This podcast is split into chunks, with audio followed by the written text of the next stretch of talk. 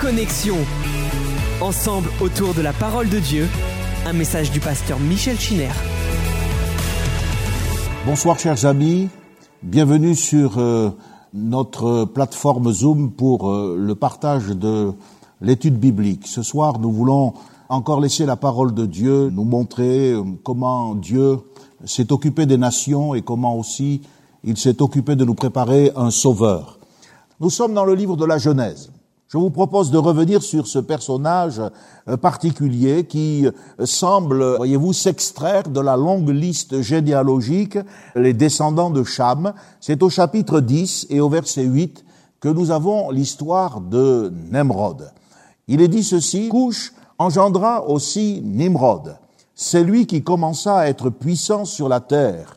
Il fut un vaillant chasseur devant l'Éternel. C'est pourquoi l'on dit comme Nimrod, vaillant chasseur devant l'Éternel. Il régna d'abord sur Babel, Érec, Akkad et Calné, au pays de Shinéar. De ce pays-là sortit Assur. Il bâtit Ninive, Rehoboth, Ir, Kalak et Rézen entre Ninive et Kalak. C'est la grande ville. Et puis dans le premier livre des Chroniques, un seul verset, là encore dans des listes interminable de noms. Il est question des, des dix patriarches antédiluviens, d'Adam à Noé. Il est aussi question des dix patriarches de Sem à Abraham. Et voici ce que nous dit le verset 10 du chapitre 1er. Couche engendra Nimrod, c'est lui qui commença à être puissant sur la terre.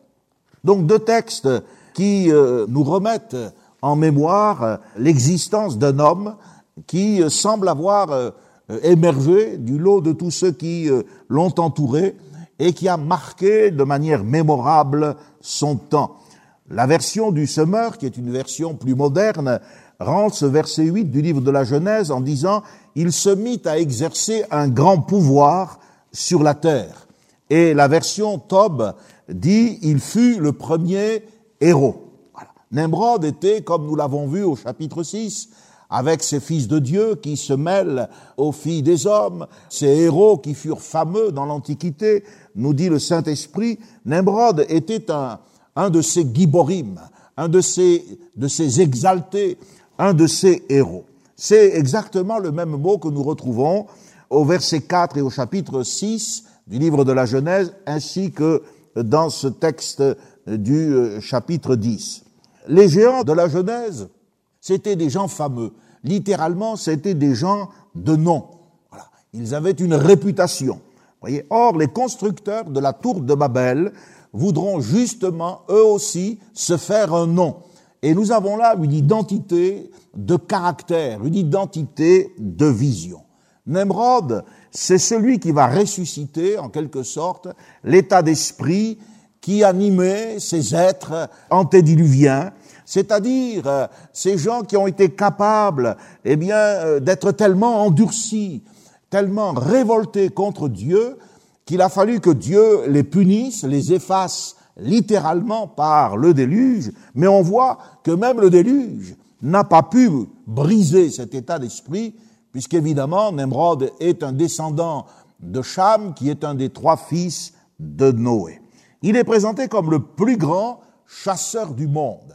C'est la nouvelle version internationale qui dit, euh, dans des mots plus modernes, ce que notre Bible eh bien, euh, rapporte, vaillant chasseur devant l'Éternel. Alors la première explication est évidemment en rapport avec la prolifération des, des, espèces animales. Nous sommes après le déluge. La terre a été balayée, purifiée par l'eau, et Dieu a mis sa bénédiction sur, euh, sur l'homme en lui demandant de remplir la terre et sur les espèces animales. Et il semble que, eh bien, il y a une prolifération, puis il y avait peu d'hommes pour faire face à toutes ces, euh, ces portées animales. Les gens devaient être en danger permanent. Et Nemrod s'est présenté dans un premier temps comme un protecteur, un défenseur de leurs intérêts. Je pense qu'il va commencer, en effet, par être, au sens littéral du terme, un, un chasseur, c'est-à-dire il va assurer leur protection et il va rassembler la société dans des villes-États avec une administration, un clergé et une classe guerrière.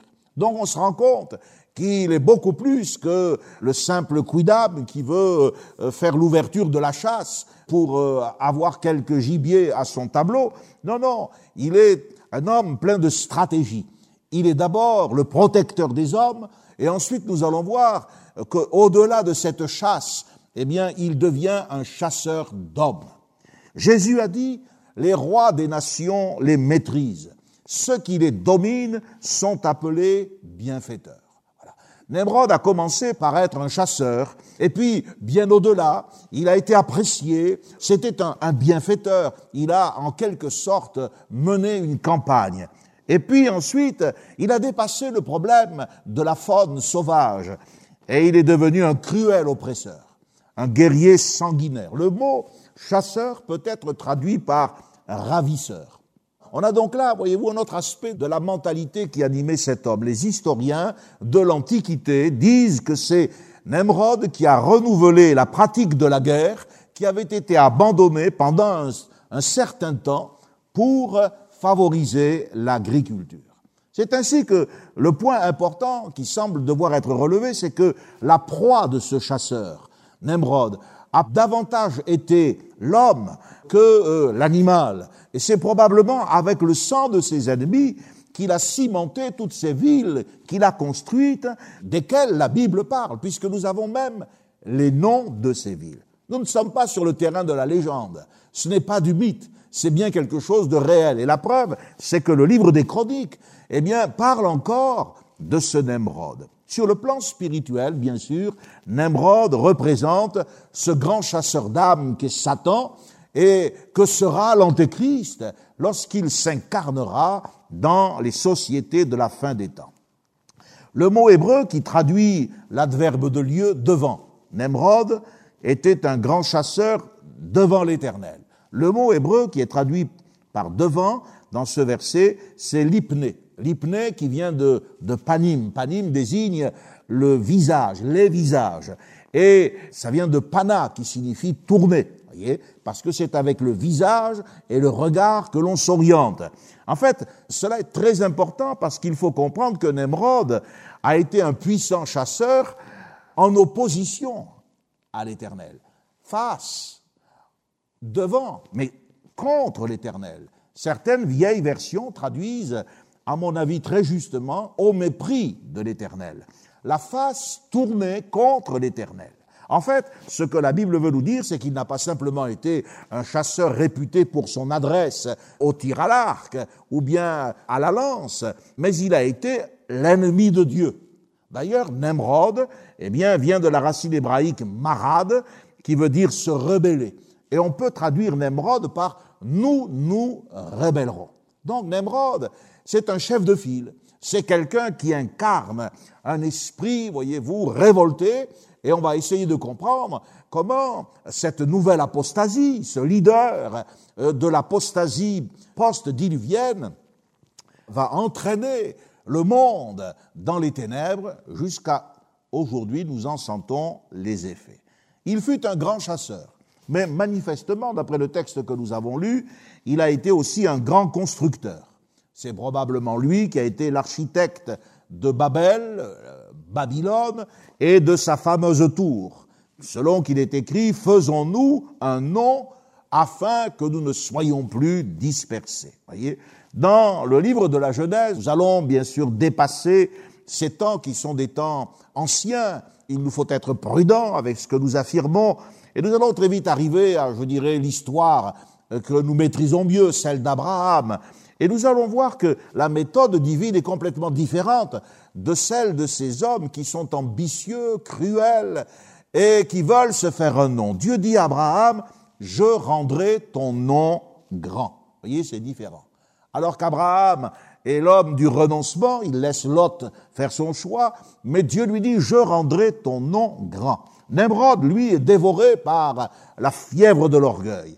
Et ça le tient tellement que, eh bien, il, il va devenir un tyran, un persécuteur des peuples. Je ne sais pas si vous vous souvenez de ce que nous avions euh, ensemble vu à propos de cette race de géants du chapitre 6, puisque manifestement, Nemrod est, eh bien, de la même nature que ces gens, mais ils étaient, euh, les, anciennes traductions bibliques euh, traduisaient par homme violent, par fort et oppresseur. Voyez. Et à côté du gabarit de, de ces hommes qui devaient être impressionnants, c'était surtout leur barbarie et leur cruauté qui étaient soulignés. Voilà. Et c'est pour cela que, eh bien, il faut comprendre euh, l'état d'esprit que Nemrod va instaurer. La nature de son ambition semble être quelque chose d'illimité. La Bible dit qu'il va construire premièrement, notre texte dit d'abord. D'abord, c'est premièrement quatre villes dans le pays de Shinéar, c'est-à-dire en Babylonie. Puis de ce pays-là, eh bien, il, va passer en Assyrie et il va construire quatre autres villes probablement après la dispersion de Babel. donc on voit que Nemrod, c'est un, chasseur, c'est un constructeur, mais c'est aussi un envahisseur. Il va au-delà des limites qui lui sont assignées et il investit d'autres contrées. Je vous ai dit après la dispersion de Babel, car vous devez vous en souvenir, gardez-le à la mémoire, les chapitres 11 et 10 ne sont pas écrits chronologiquement. Au chapitre 11, par exemple, il nous est dit que toute la terre avait une seule langue et les mêmes mots. Et d'ailleurs, c'est cette langue commune qui a facilité la réalisation de ce projet commun qu'a été l'érection de la tour, la construction de la ville et l'ambition de se faire un nom. Mais si vous lisez au chapitre 10, et nous l'avons vu lors de notre dernier entretien, eh bien, il nous est dit, c'est par eux qu'ont été peuplées les îles, selon leur terre, selon la langue de chacun, selon leur famille et selon leur nation. Au chapitre 10, eh bien, on voit déjà les nations dispersées. Au chapitre 11, il est question d'une unité euh, linguistique. Donc, les deux chapitres ne sont pas dans l'ordre chronologique. Donc, il a construit, après les, quatre premières villes qu'il a construites dans la plaine de Sinéar, c'est-à-dire la plaine de la Mésopotamie, eh bien, il va construire quatre nouvelles villes. Il lui dit que l'une s'appelle Rehoboth-Ir, ça signifie la ville aux larges places.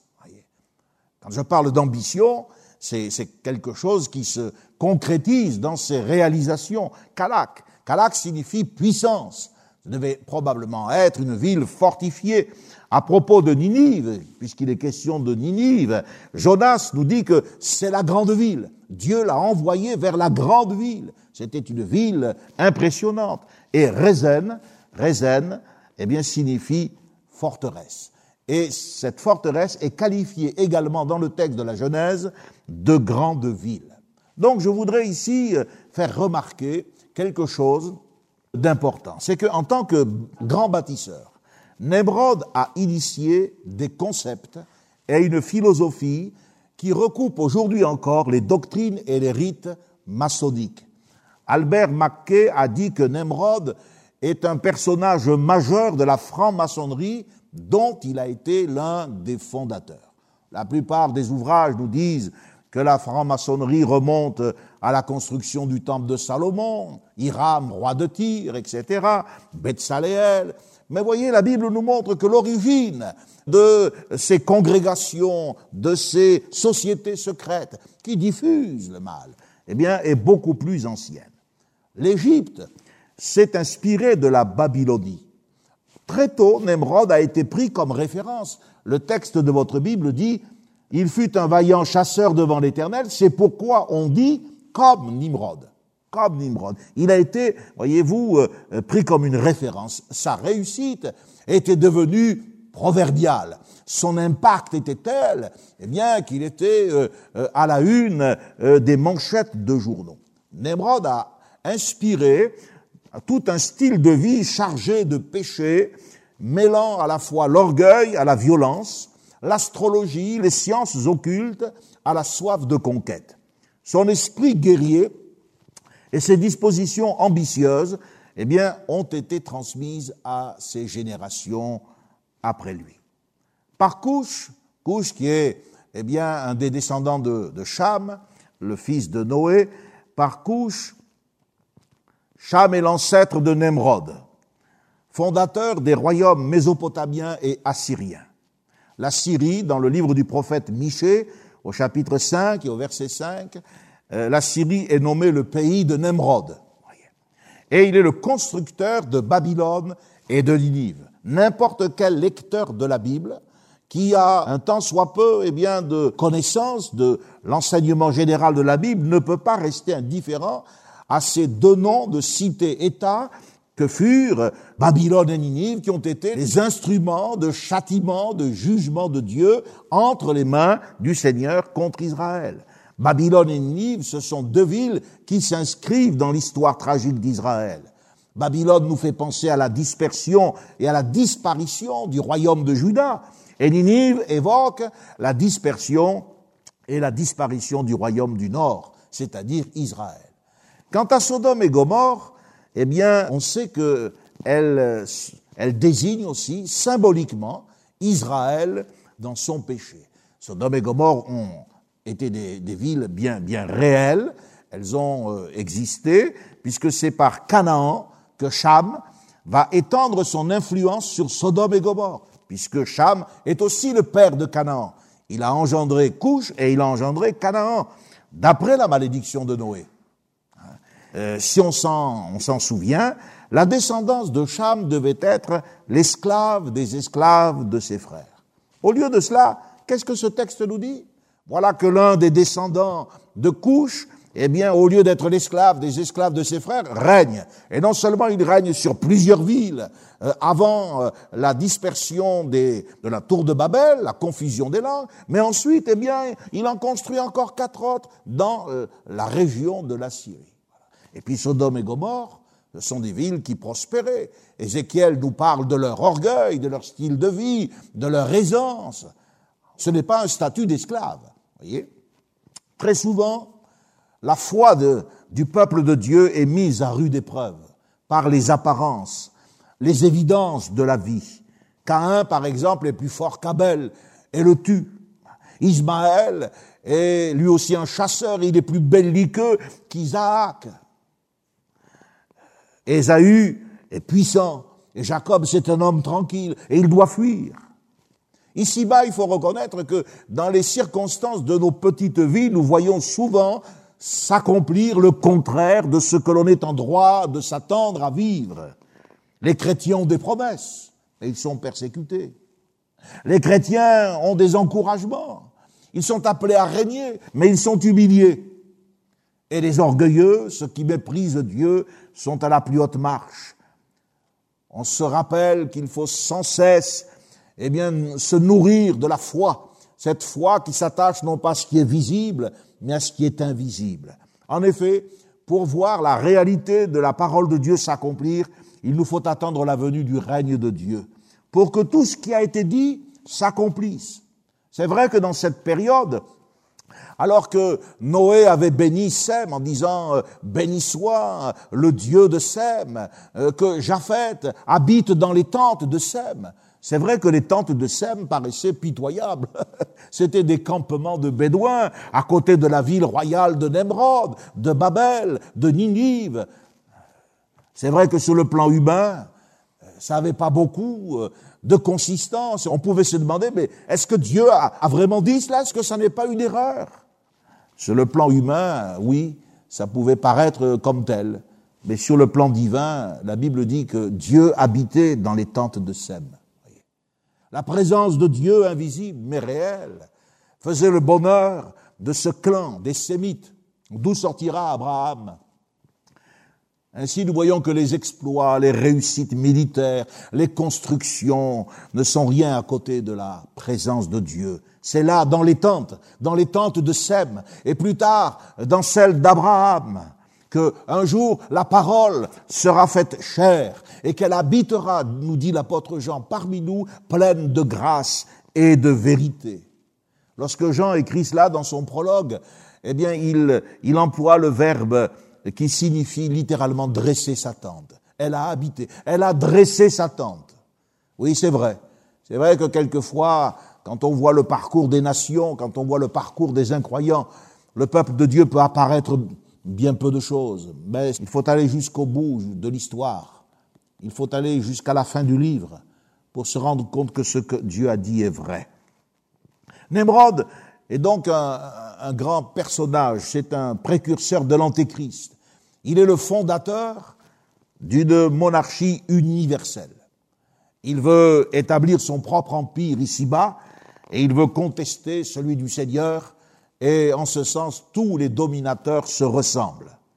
Babylone ou Babel, c'est la même chose, deviendra le théâtre de la malédiction par la confusion des langues. Pour Sodome et Gomorre, qui euh, descendent aussi euh, par Canaan de Cham, le fils de Noé, ce sera une pluie de soufre et de feu qui les condamnera. On se rend compte que malgré la volonté de Dieu qui est clairement exprimée, cette volonté qui est de suspendre le jugement, n'est-il pas écrit, cependant l'Éternel désire vous faire grâce? Eh bien, les germes du mal sont toujours présents. L'univers a ceci de caractéristique, c'est qu'il est marqué par la chute de l'homme. Avec sa désobéissance dans le Jardin d'Éden, l'homme a été expulsé. Dans la période antédiluvienne, en remplissant la terre de violence et avec la corruption de la chair, il est exterminé par le déluge. Avec la manifestation de l'orgueil dans l'érection de la tour, il sera dispersé et le langage sera confondu. La quatrième de ces chutes, ce sera le refus d'accepter le Messie. Chacune de ces des étapes de cette longue chute est toujours marquée par la rébellion, par la révolte, par la contestation de la parole de Dieu. Alors je voudrais vous montrer quelques éléments concernant l'apostasie post-diluvienne. On a vu celle qui était avant le déluge, celle qui est maintenant après le déluge. L'homme ne comprend pas. Et puis on va voir les origines du paganisme.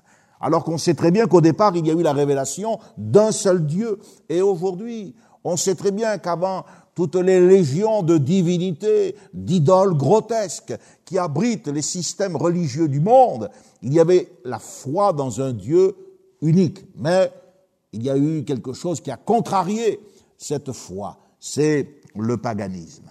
Le grand leader de l'apostasie, Nemrod, va poursuivre donc l'œuvre de Cush, son père. On regarde Cush comme étant le responsable du péché des nations. D'après certains auteurs anciens, Couche serait l'inventeur de la magie et de la superstition en relation avec l'idolâtrie. Les anciens auteurs l'ont appelé chaos, qui est une des formes de prononciation de couche, chaos et couche chaos ne doit pas être simplement entendu comme un état de confusion, comme au commencement, lorsqu'il y avait le chaos, la terre était informe et vide, tohu bohu. Non, chaos ne doit pas être entendu seulement comme cela, mais comme désignant le Dieu de la confusion. Et ça, c'est important. Celui qui a introduit la confusion dans le monde. Certains auteurs ont, et là il faut faire un effort de concentration pour me suivre, parce que nous remontons depuis la plus haute antiquité les dédales des mystères, eh bien de euh, ces confusions qui se sont multipliées. Certains ont identifié Couche, qui est donc euh, le dieu de la confusion, le chaos, à Janus. Janus, c'est un nom qui vient du latin Janua. Janua, c'est la porte.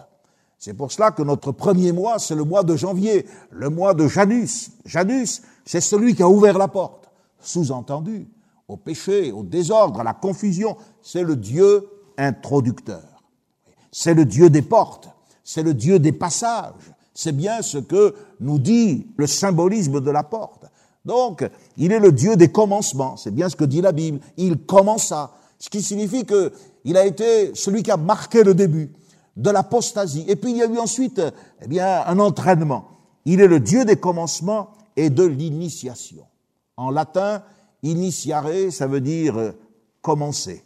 Commencer. je ne sais pas si vous le, vous le savez, si vous avez fait des études classiques, mais Janus a toujours été représenté comme un dieu à deux visages. On l'appelle le dieu bifront. Il a deux faces. Et cette divinité représentait l'influence de Couche et de Nimrod, c'est-à-dire du père et puis de son sixième plus mauvais fils, car Nimrod, c'est le sixième fils de Couche. Et ces deux visages étaient liés à la confusion de la personnalité de cet être. L'influence de ces deux hommes, Couche et Nimrod, a marqué le monde antique. C'est quelque chose que l'on ignore aujourd'hui, nous qui vivons dans une ère très moderne, où, eh bien, en quelques minutes, les, postes sont effacés, on oublie tel message.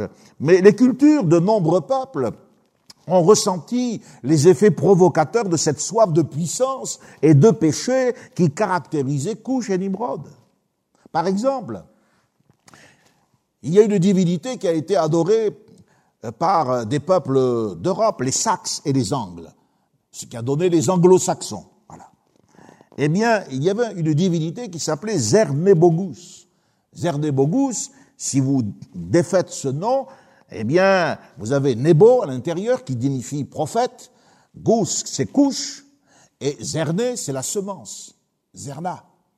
Voyez et ici, il faut se rappeler Genèse 3.15, où il est question de la semence de la femme.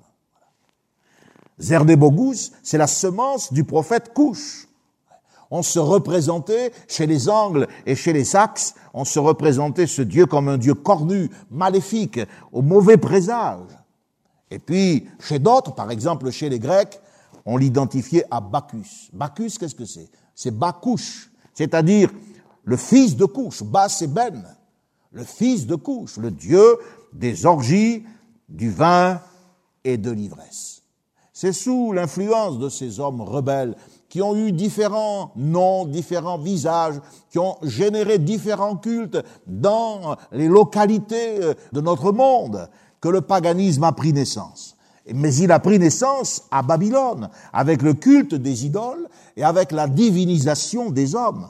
Beaucoup d'auteurs qui étudient la Bible pensent aujourd'hui que Nemrod a été le premier mortel à avoir été déifié. Or, quand on lit Genèse 6, eh bien on a l'impression en effet qu'il y a des demi-dieux qui sont venus sur la terre. Et nous savons, d'après ce que le texte nous laisse entendre, que ce n'étaient pas des demi-dieux, mais des gens possédés. Nous l'avons vu. Après euh, Nemrod, il suffit d'aller dans le livre du prophète Daniel pour découvrir d'autres hommes divinisés. Vous avez Nebuchadnezzar, et puis ensuite, il faut eh prendre l'histoire profane et vous trouvez facilement celui dont parle Daniel, justement, Alexandre le Grand, et puis l'histoire de Rome avec les Césars. Les chrétiens refusaient de reconnaître César comme un dieu. Mais le premier de tous, ça a été le fils de Cham, le fils de Couche, ça a été Nemrod. Comment expliquer cette, cette violence, cette apostasie?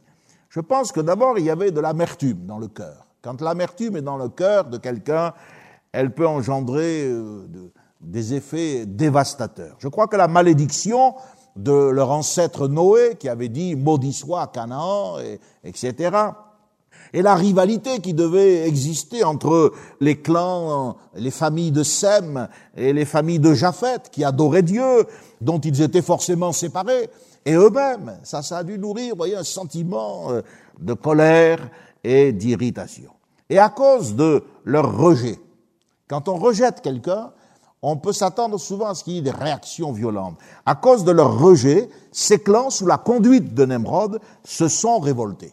Ils n'ont plus voulu être sous le joug de la malédiction prononcée par leur ancêtre. Un désir de vengeance s'est emparé d'eux. Moi, je les imagine en disant, mais pourquoi nous serions l'esclave des esclaves de nos frères? Révoltons-nous. Et le diable s'est servi de cette amertume. Le diable s'est servi de leur état d'esprit. N'est-il pas écrit, eh bien, que nous ne devons pas donner accès au diable? Eh bien, ce qui est vrai pour nous l'était également pour eux.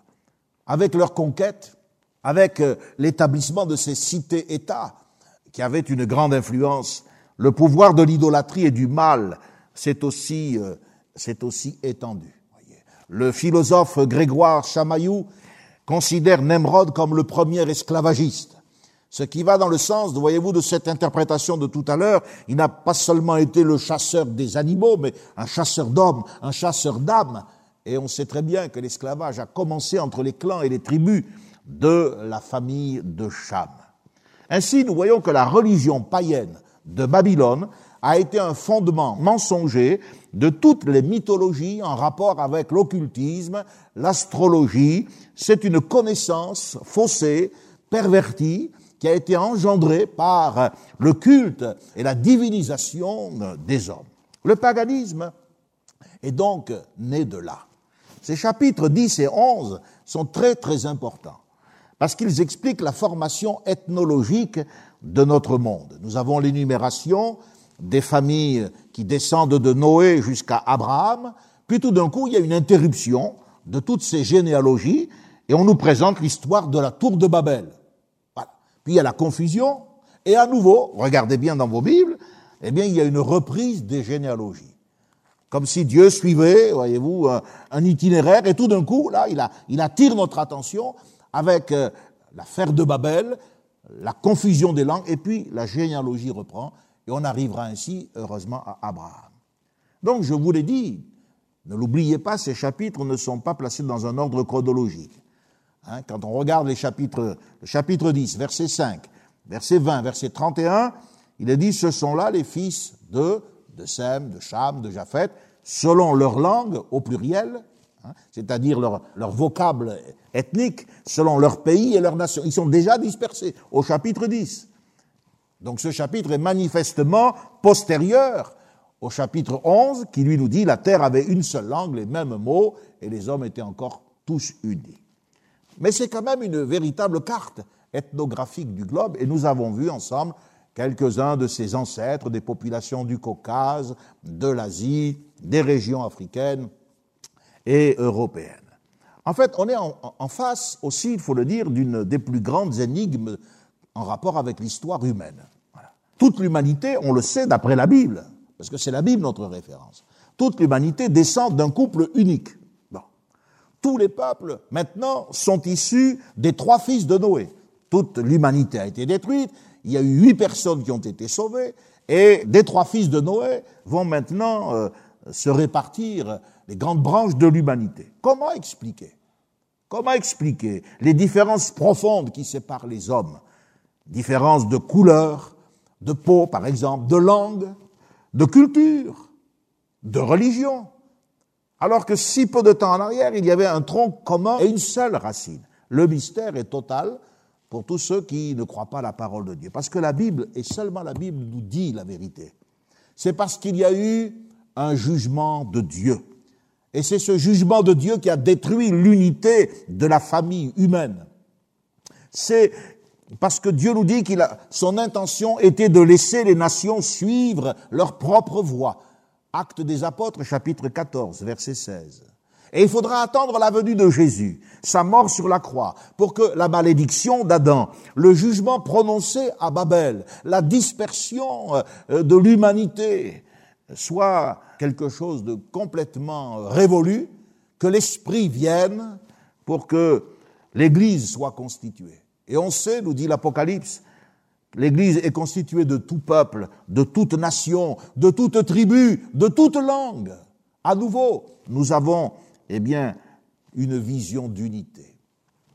À Babel, on a voulu relier le ciel et la terre, mais seul Dieu peut faire ce lien. L'édifice qui va s'élever jusqu'au ciel, c'est l'édifice que Dieu construit, dont il est l'architecte et le constructeur, et dont la pierre angulaire, c'est Jésus-Christ. Alléluia. Et il est également la tête hein, de euh, cet édifice. Alors on ne sait rien de la période qui va du déluge à Abraham, excepté, excepté la constitution de la tour.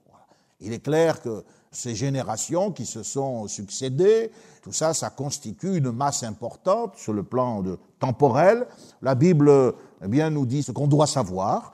Nous avons seulement la liste de dix patriarches, voilà, et on considère, euh, si on regarde bien les choses, on voit que, eh euh, la vie de l'homme a été réduite d'environ de moitié. Voilà. Il semble que Dieu ait voulu briser la force de l'homme en augmentant la pénibilité de son existence, en abrégeant ses jours. Pourquoi? Pour le préserver de l'orgueil et des entreprises téméraires comme celle de la tour. Cependant, on voit que ce n'est pas simplement la longévité qui a été écourtée. Euh, c'est aussi la lumière de la conscience qui est allée en diminuant. Et c'est allé euh, très rapidement. Le paganisme va se répandre à partir de ce moment tragique. Nous l'avons cité la dernière fois, mais il faut y revenir au chapitre 10. Il est question aussi d'un homme particulier. Il nous est dit, c'est dans la généalogie des fils de Sem, qu'il y a eu un homme qui s'appelait Hébert il naquit à Héber deux fils. Le nom de l'un était Péleg, parce que de son temps la terre fut partagée. Là encore, cette mention ne doit pas nous laisser indifférents. Exactement comme celle qui concerne Nemrod, qui commença à être un puissant chasseur devant l'Éternel, etc. Dieu met le projecteur de son esprit sur un événement relié à un homme qui a son importance.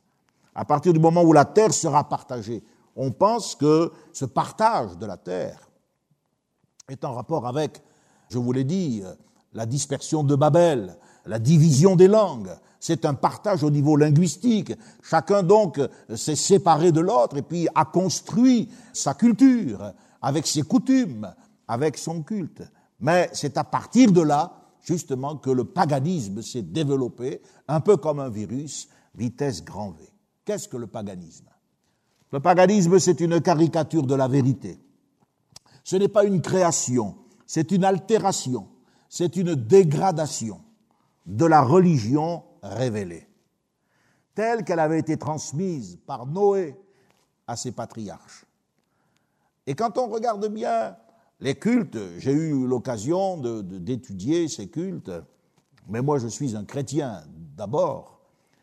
Tous les systèmes religieux, les cultes à mystère égyptiens, phéniciens, les cultes grecs, les cultes romains, je me suis rendu compte qu'ils ont tous leurs racines dans un concept babylonien. Babylone est citée dans l'Ancien Testament, mais elle est présente aussi dans le Nouveau Testament. Et on voit Babylone à la Genèse, c'est-à-dire au commencement du mystère de l'iniquité, du paganisme, mais on voit Babylone également dans l'Apocalypse. C'est le nom qui caractérise l'apostasie depuis le commencement du monde jusqu'à celui de la fin du monde. Et toute la littérature antique. Et c'est ça qui est intéressant, c'est qu'il y a eu des gens qui ont compris ces choses, mais s'ils n'ont pas saisi la vérité de la parole, ils n'ont pas été convaincus. Toute la littérature antique a rendu témoignage à cette vérité, cette vérité qui pouvait revêtir euh, au cours des âges, il faut le comprendre, des, des formes circonstancielles différentes. En ce sens, les historiens, les linguistes, tous les chercheurs rejoignent le témoignage de l'Écriture et celui des prophètes, notamment Ésaïe, Jérémie et Daniel, qui nous montre que la matrice à partir de laquelle eh bien, le paganisme s'est diffusé sous différentes formes, avec des cultes différents. C'est Babylone. L'empire primitif de Babel, fondé par Nemrod, eh bien, a été euh, la source à laquelle les Égyptiens, les Romains et toutes les cultures euh, du monde ont puisé leur mythologie. En Babylonie, c'est-à-dire dans la plaine de Shinéar, non seulement l'arithmétique, l'astronomie, la mythologie est née, voyez, mais également l'écriture, la médecine et l'urbanisme. C'est là que les premières villes ont été construites.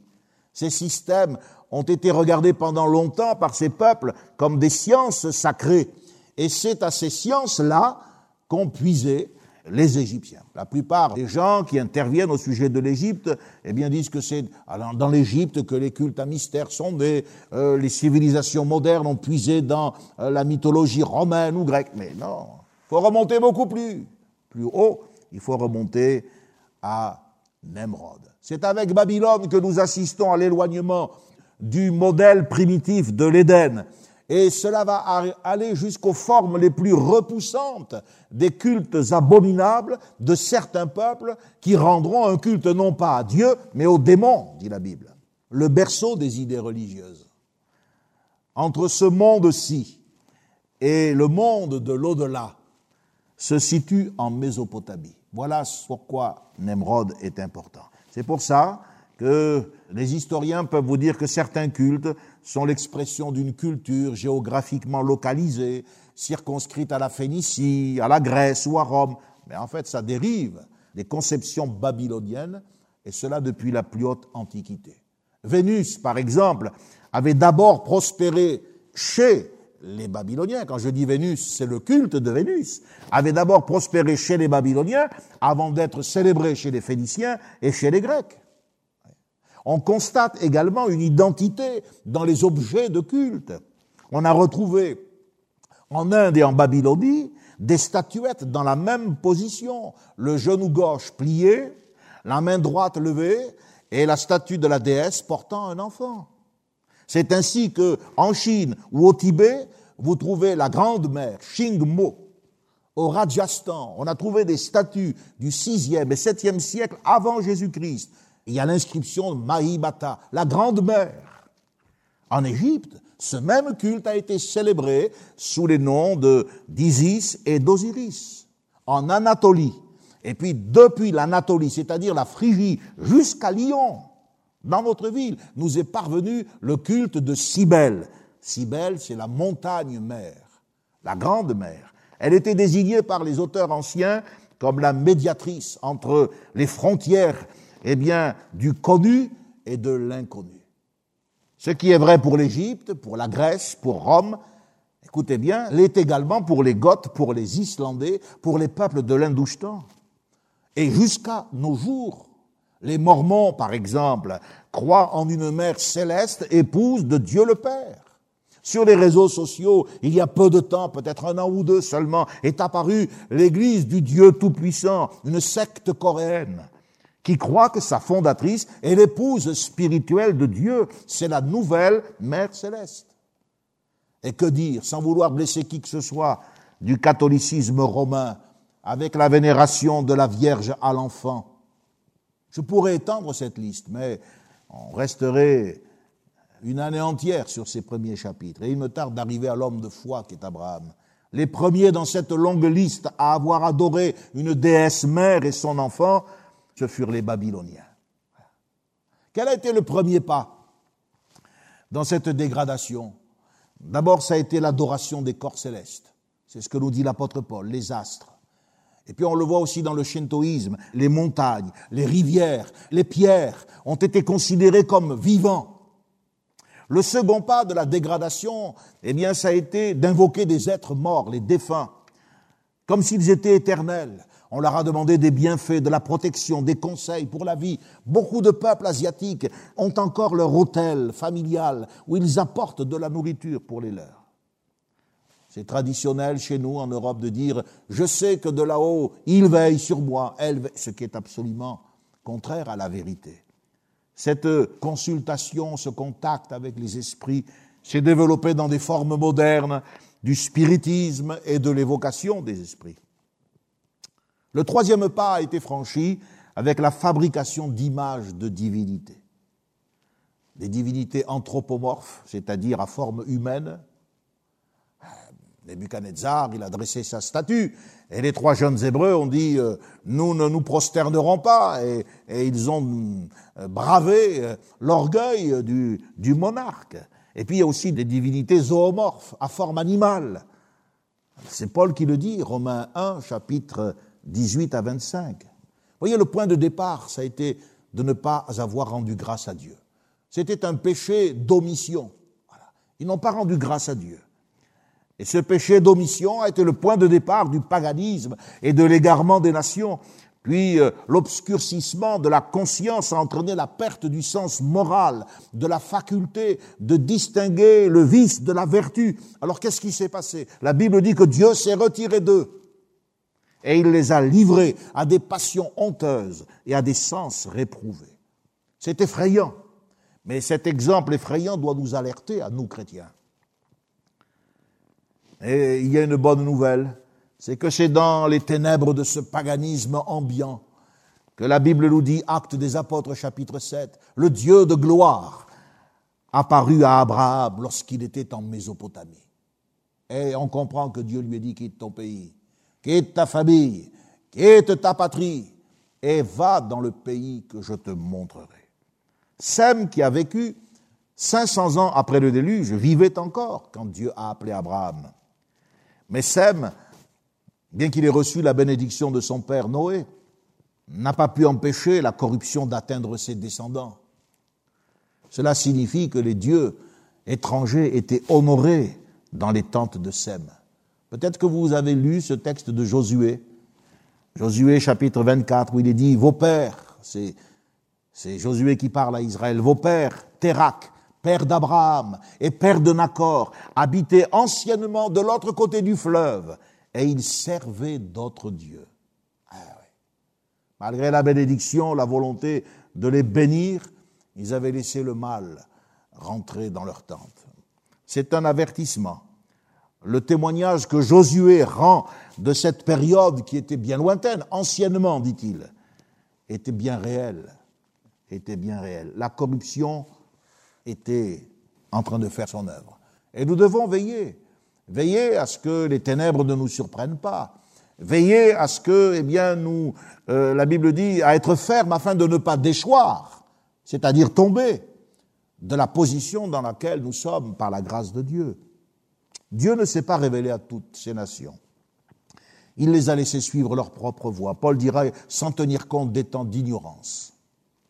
Mais Dieu va choisir un homme. Dieu va garder le silence vis-à-vis de la masse de ces païens. Mais il va parler à Abraham. Il va en quelque sorte le sélectionner, l'éclairer, le conduire, le sanctifier.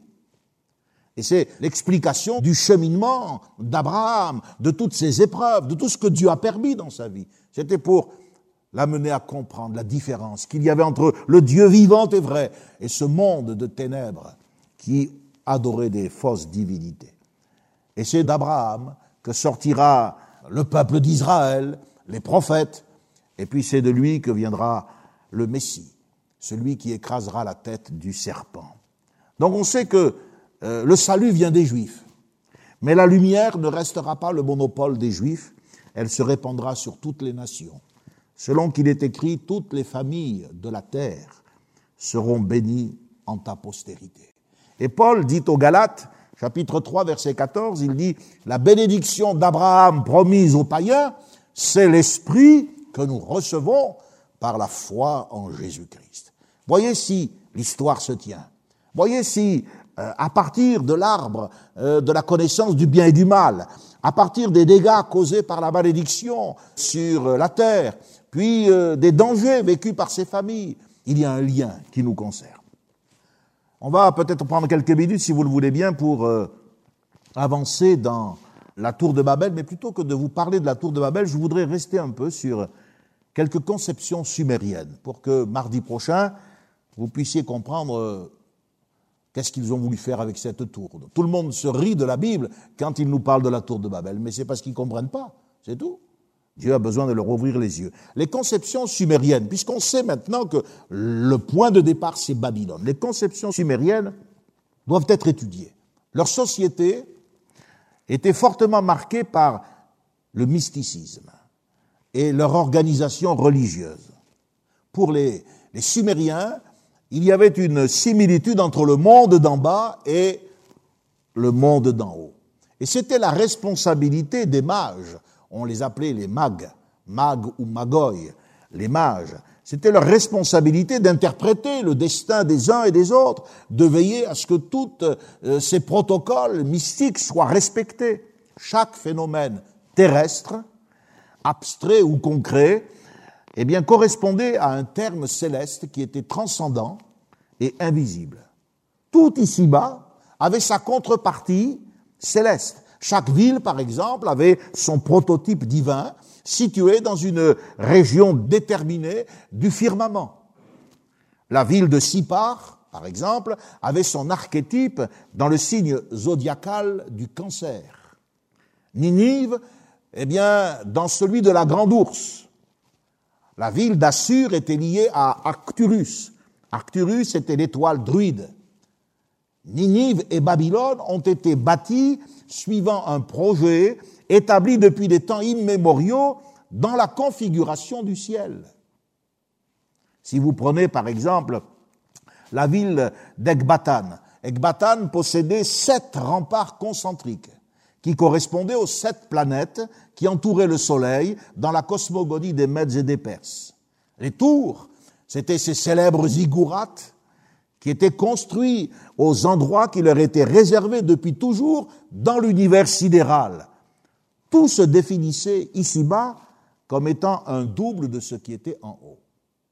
Si vous regardez aujourd'hui les doctrines des spirites, c'est exactement eh bien, la même formulation. Celui qui gravissait, par exemple, les plans inclinés, des ziggourats, car les ziggourats, eh bien, c'était des, des, grandes tours avec des bases carrées, et puis il y avait donc des étages qui étaient euh, plus étroits au fur et à mesure qu'on y accédait par une rampe. Eh bien, ceux qui gravissaient ces plans inclinés étaient censés subir une transformation psychique que l'on connaît aujourd'hui sous le, le, nom de rupture de niveau. Et lorsqu'ils accédaient à la terrasse supérieure, ils étaient dans un état mental second qui était requis pour entrer dans la région pure. Donc Babylone était construite d'après l'idée que les Sumériens se faisaient du paradis. Vous avez entendu parler des fameux jardins de Sémiramis. Eh bien, les jardins suspendus n'étaient pas des ornements. C'était au sens littéral des paradis terrestres, tendus vers le ciel, en vue d'assurer la similitude de la ville avec son prototype divin. Si vous regardez par exemple les constructions égyptiennes, et les plus fameuses constructions égyptiennes, c'est quoi? C'est les pyramides eh bien, vous vous rendez compte que la même quête mystique, la même quête, je dirais, zodiacale, dominait ces extraordinaires constructions. On se demande encore comment les pyramides ont été construites, comment des blocs d'une telle taille et, d'un tel poids ont été acheminés. Eh bien, en 1994, un ingénieur civil a découvert que les trois étoiles centrales de la constellation d'Orion, la constellation d'Orion est appelée la constellation du chasseur. Tiens, un grand chasseur devant l'Éternel. Eh bien, les trois étoiles centrales dans la constellation d'Orion, ces trois étoiles, on les appelle la ceinture d'Orion, le baudrier d'Orion. Elles sont positionnées exactement comme les trois pyramides de Gizeh. Et par ailleurs, le Nil était un reflet de la Voie lactée. Donc on, se rend compte que la mystique mésopotamienne, qui a été ensuite transposée, je vous l'ai dit, chez les peuples comme les Égyptiens, eh bien, euh, était là comme si les bâtisseurs avaient voulu représenter au sol une sorte de carte du ciel. Cette conception de la vie mystique, eh bien, c'est ce qui va nous permettre de comprendre le mystère de cette tour. Car il n'est pas question de croire un seul instant ce que les gens qui sont des moqueurs, les gens du monde veulent nous faire croire, à savoir que c'était des imbéciles et qu'ils ont cru être capables d'atteindre le ciel. Ils n'ont pas voulu escalader le ciel mais ils ont voulu créer un axe du monde pour relier la terre au ciel. Et quand vous arriverez avec moi à Jacob, au fameux songe de Jacob, qu'est-ce que vous verrez? Cette nuit-là, Jacob eut un, un, rêve.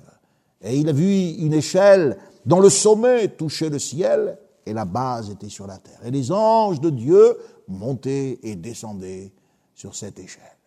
Les hommes orgueilleux qui veulent se révolter, animés par le diable, eh bien, euh, construisent une tour.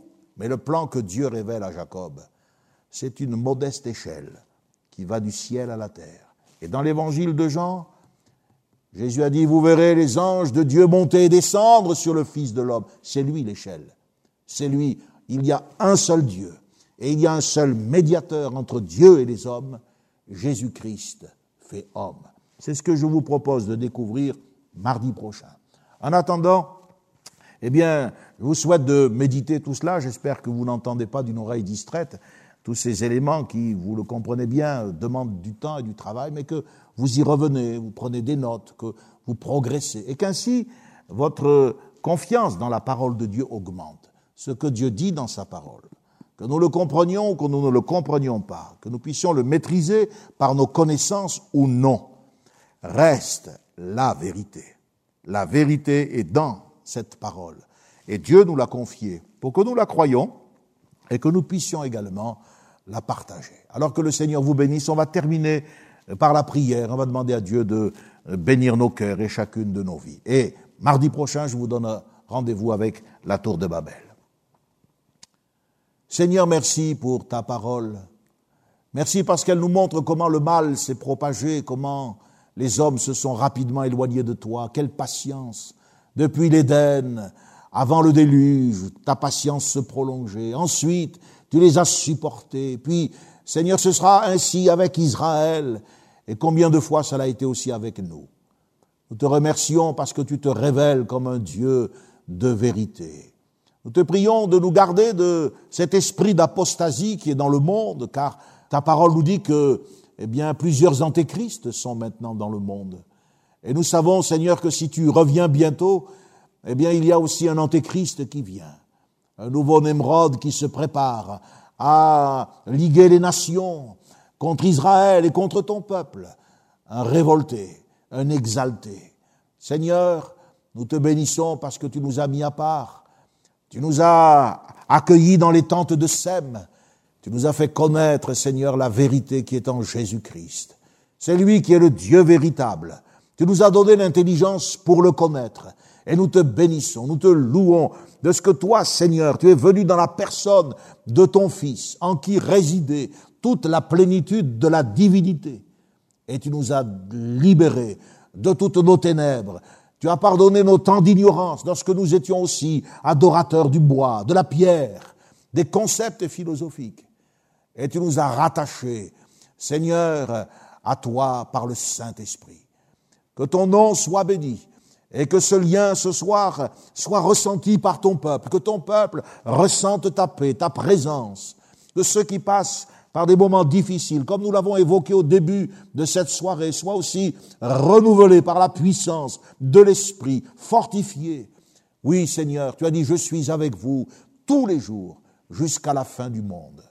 Nous te bénissons, Seigneur, nous te rendons grâce, nous te prions pour ce pauvre monde avant de nous séparer. Pensons à tous ces gens qui, qui entrent dans l'éternité à un rythme si rapide par le biais de ce virus. Nous te prions de faire grâce, de sauver et de délivrer au nom de Jésus. Souviens-toi, Seigneur, de tous ces gens. Visite-les par le Saint-Esprit et attire-les à toi. Dans le nom de Christ, je te le demande. Merci, Seigneur. Amen. Connexion. Ensemble autour de la parole de Dieu. Un message du pasteur Michel Chiner.